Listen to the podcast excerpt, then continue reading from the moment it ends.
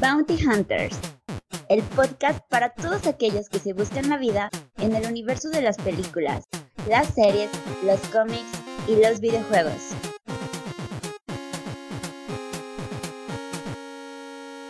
Este programa es patrocinado por la juguetería del pollo Al. Tenemos los mejores descuentos. Hoy presentamos Al infinito y más allá.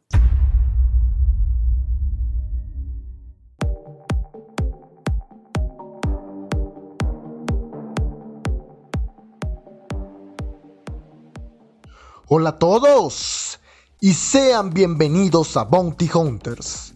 Al habla Chus y como cada semana me encuentro con el conductor de Pizzas Planeta, Dimitri Albertini. ¿Cómo va la entrega, amigo?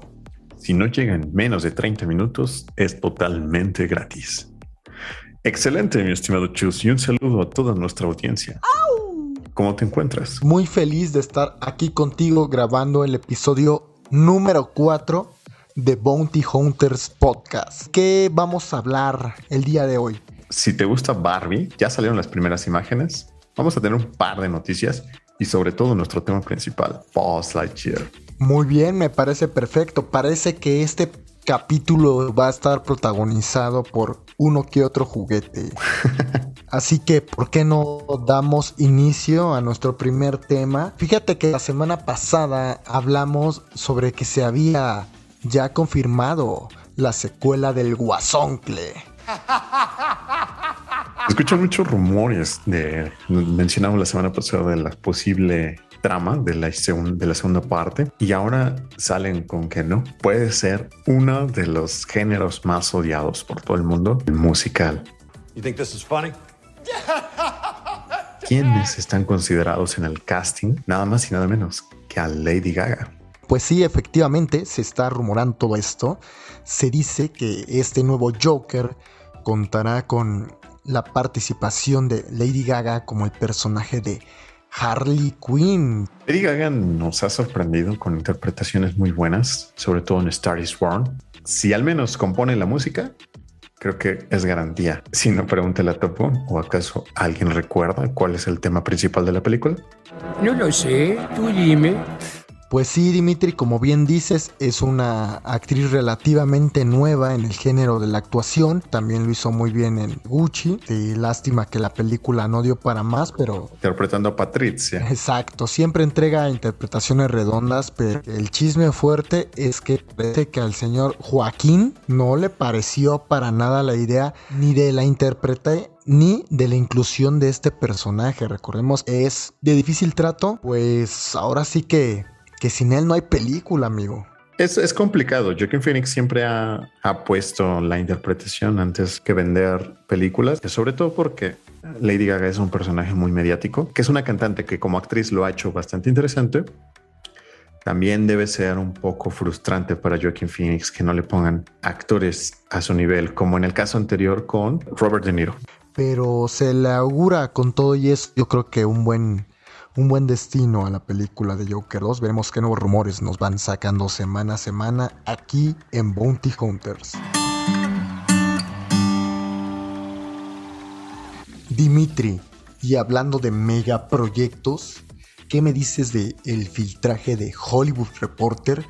Se está preparando una secuela de Game of Thrones, protagonizada por el mismísimo Jon Snow. A muchos nos dejó más que fastidiado el final de Game of Thrones. Ahora que ya van a hacer o que se pretende hacer esta, este proyecto con una secuela que es una continuación directa a lo que nos dejó la serie, pudiera hacer que recomponen. Pero sabes qué, creo que es innecesaria una secuela de Juego de Tronos porque no veo qué más me puedas este, contar que, que mantenga enganchado cada semana, ¿no? Además de que pienso que, bueno, al no haber ningún libro prácticamente en el que se base, híjoles, lo veo como un error, ¿no?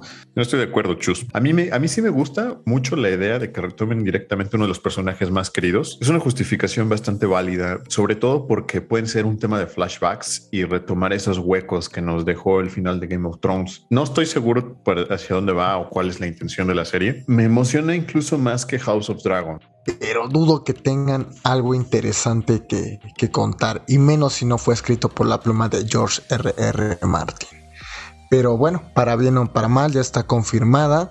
Mientras tanto esperaremos el estreno de House of Dragon, basado en el libro Fuego y Sangre. Y hablando de una lucha de fuego y sangre, la pelea que se aventó Disney Plus. Llegan las películas del Hombre Araña al catálogo de Disney Plus. Recordemos que estas películas son parte de la producción de Sony con mutuo acuerdo eh, con Marvel. Es un gran logro que por fin esté dentro del catálogo sin pagar una sola suscripción extra. Pues mira, a mí me alegra tener a Spider-Man de regreso a casa al fin. Era una ridiculez eso de que los derechos de las películas de Spider-Man hubieran por todos lados.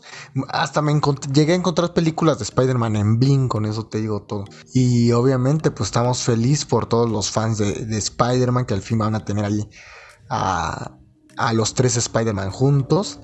Y pues esperemos que, que la alianza este, continúe un buen tiempo porque pues la verdad es que se pelean, se pelean, pero al final siempre el amor o el dinero une a Disney y a Sony. Más el dinero que el amor. ¿Sabes quién les falta? ¿Quién? ¿Quién les Les falta a Morbius. Ah, no, bueno, no, no. En unos días se estrenará en HBO, pero todo lo demás llega. Lo, lo extrañaremos, lo extrañaremos seguramente. Dijo nadie nunca. El hombre araña, el hombre araña, viva este hombre de bien. Y para todos los fans de la franquicia de Duke Nuke, que sé que por ahí los hay, este juego de principios de los 90 creado por Apogee Software, se ha confirmado que por fin tendremos un filme de este personaje. Es una, un shooter en primera persona donde vemos esta clásica pantalla y el arma salir. Y además el personaje entiendo que es como muy, muy, muy badass y, muy grosero, ¿no? Es, es parte de las características. Sí, eh, tiene una actitud más o menos parecida a la de Ash Williams de Evil Dead. Así súper varas, un héroe que le vale un pepino. No solo se ha confirmado la película, sino que ya se está rumorando al protagonista. ¿Quién se está barajando para protagonizarlo? Pues nadie más ni nada menos que John Cena.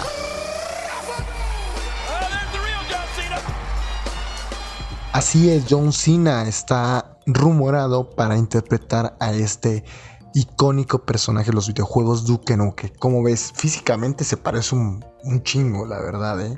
Híjole, no estoy tan convencido. Porque en Peacemaker lo hace muy chistoso. Pero no sé si para este personaje lo haga bien. Ojalá, ojalá, ojalá. Y ya veremos qué nos, qué nos depara las actuaciones de John Cena. A lo mejor le hace un You can see me, no me puedes ver. pues esperemos este, las próximas confirmaciones y al menos de mi parte sí estoy emocionado por Duque Nuke. Es una gran oportunidad para todos aquellos que no conocieron a este icono de los noventas.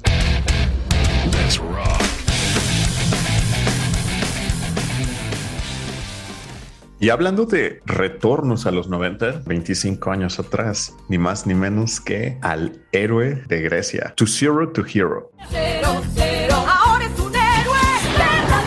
Se da la noticia de que finalmente hay director para hacer el live action de Hércules, el mismísimo Guy Ritchie, quien ya nos había entregado una película como era el live action de Aladdin, muy mala por cierto, pero Guy Ritchie Particularmente a mí se me hace un muy buen director. Esperemos que Disney le dé un poquito de libertad creativa. Recordemos Rock and Rolla o Cerdos y Diamantes. Nadie quiere los live action. Entonces, esperemos a ver qué, qué sí. Por mi senda iré, llegaré a mi meta.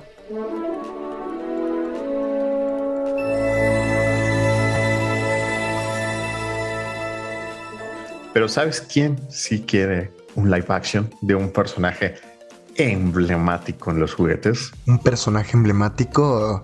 No me digas que estás hablando de. La directora de la película de Barbie. Así es. Greta Gerwig. Se mostraron imágenes por parte de Warner Bros. mostrando a Ryan Gosling ¡Estúpido y sensual! y a Margot Robbie, quien interpretarán a Ken y a Barbie respectivamente. Barbie es un ícono, un ícono de la historia de los juguetes, principalmente pues de la marca Mattel. Yo creo que estaría bueno por ahí que se echen este documental en Netflix, The Toy That Made Us, los juguetes que nos hicieron. donde se dedica un capítulo completo a la historia de Barbie.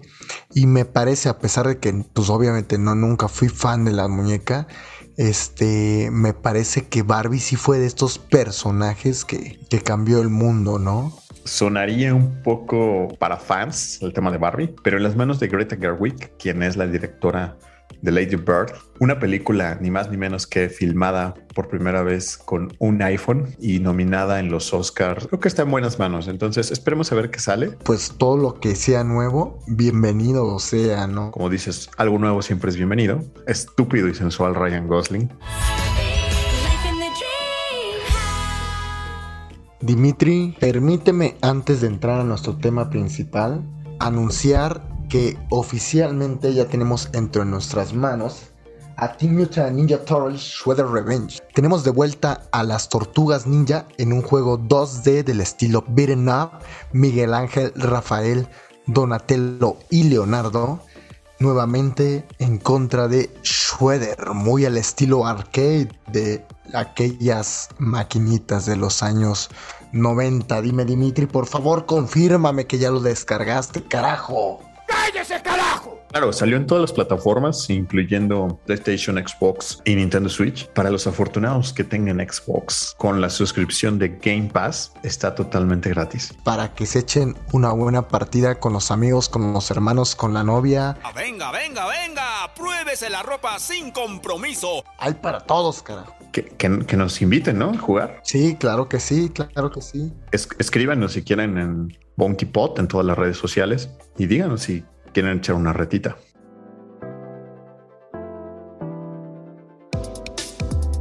Un gran podcast conlleva una gran suscripción.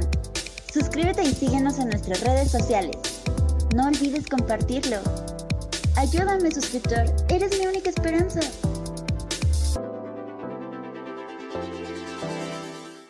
Me han llegado rumores. Me han llegado rumores, no sé qué tan ciertos sean, de que nos tienes una recomendación de una película que tuviste la oportunidad de ver en estos días. Sí, es mi estimado Chus. Me lancé a Cinépolis a ver Everything, Everywhere, All at Once.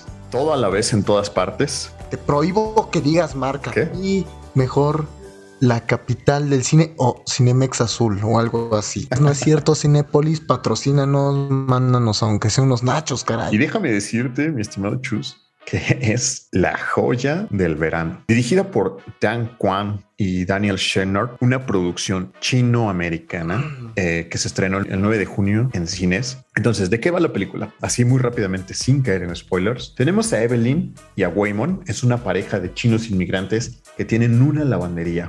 Y en esta lavandería es el clásico cliché de los chinos que te atienden con un inglés masticado y no se entiende nada y, tienen que presentar sus impuestos. Entonces, hasta aquí pareciera la típica historia lenta y aburrida. De repente se le presenta algo a esta mujer que va a cambiar así toda la película y que te va a llevar a uno de los viajes más locos, yo diría que de las historias del cine, porque te mete a una- un tema desconcertante en una lucha y te lo explican de una manera tan, tan, tan, tan, tan ácida y tan chistosa y tan original que es inevitable no formar parte de él. No quiero caer y no puedo contar un poquito más allá de eso porque sería como rozar los spoilers, pero yo te aseguro, Chus, que es de las joyas que nadie sabía que existen en 2022. ¿Cuánto de esta reseña fue para hacer la barba al gobierno chino y que Bounty Hunters entre a China? No podemos entrar a China, Chus, porque estás vetado.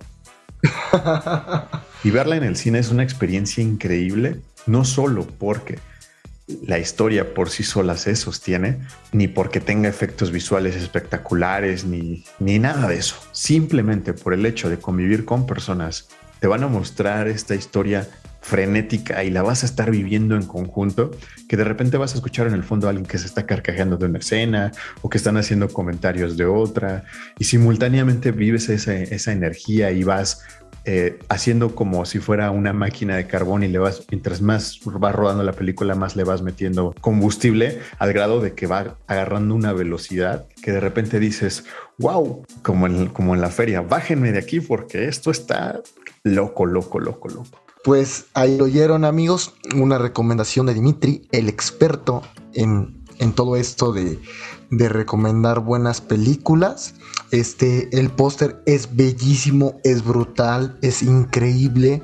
Yo personalmente no he tenido la oportunidad de verla. Pongo las manos en el fuego por ella y sin duda vamos a ir a verla a Cinépolis próximamente. Digo, vamos a ir a verla al cine próximamente.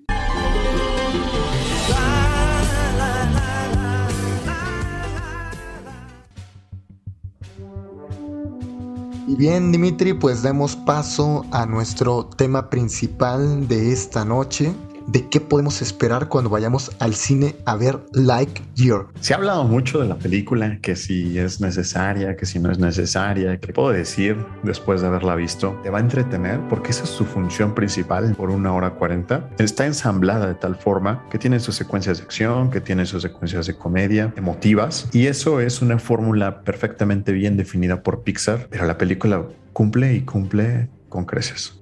Ok, se ha escuchado mucho, bueno, se ha rumorado mucho.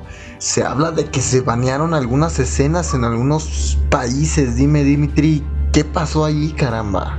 14 países que no la van a proyectar desafortunadamente por un tema de una escena que se habla y se rumorea mucho, pero no se ve nada, te lo prometo, nada que sea eh, de falta la moral, morboso.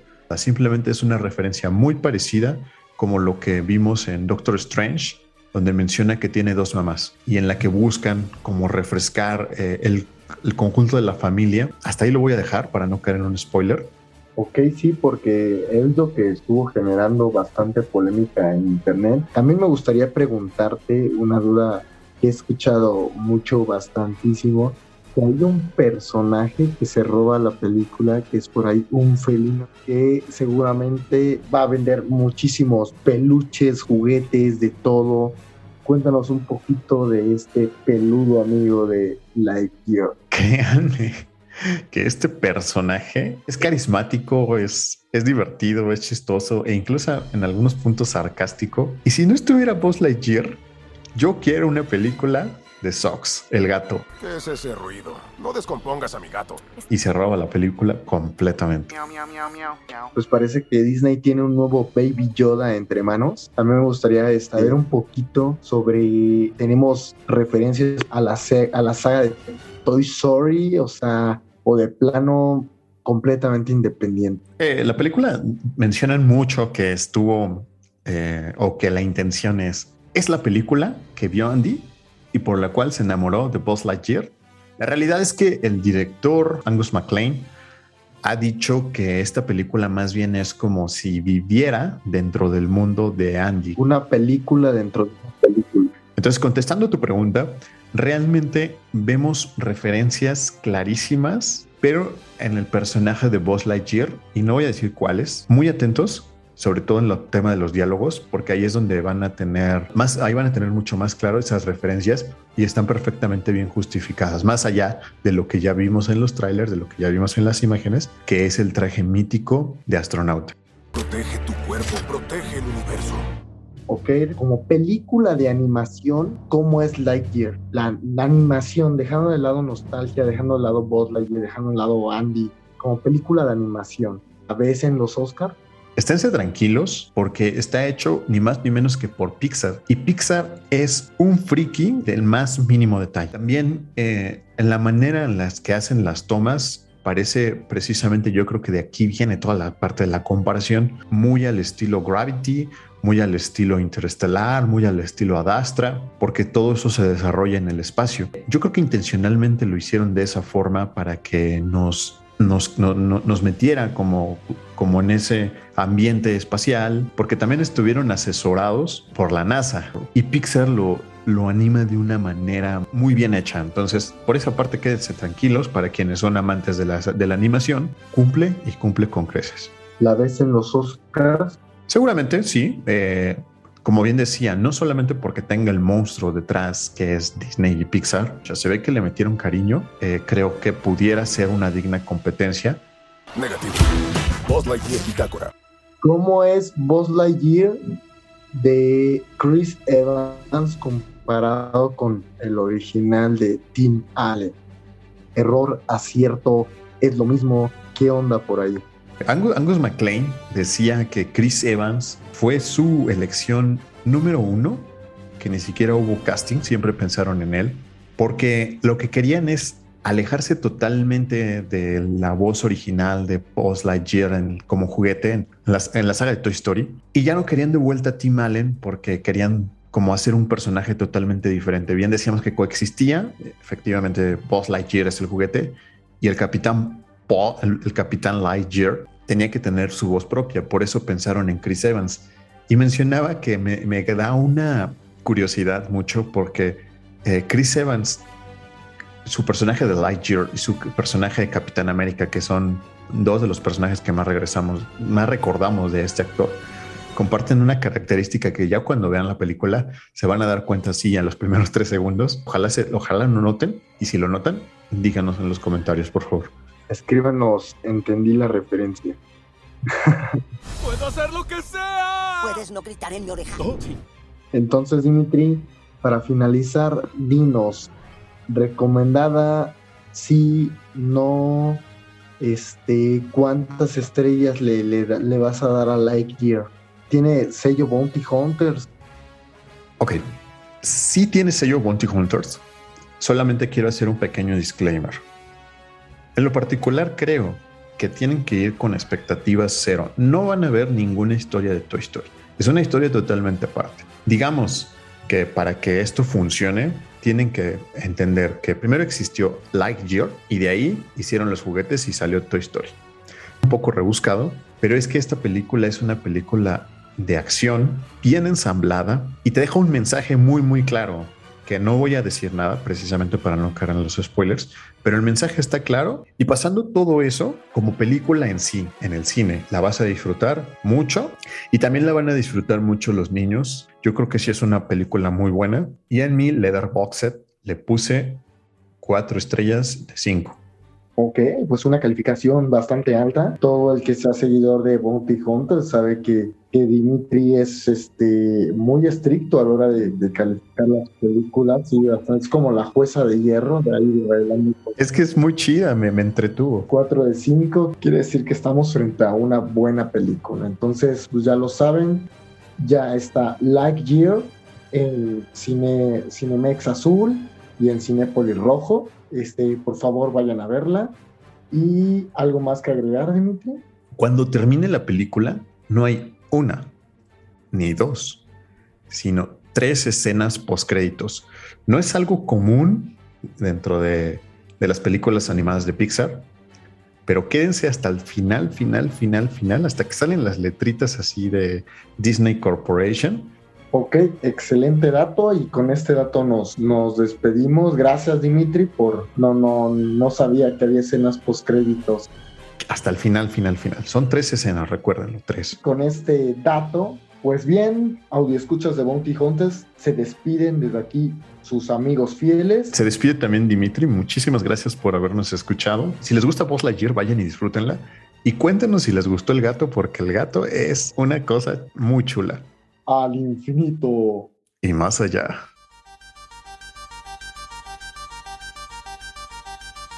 Hemos llegado al final de nuestro episodio. Que la fuerza te acompañe. Y no te preocupes. Volveré.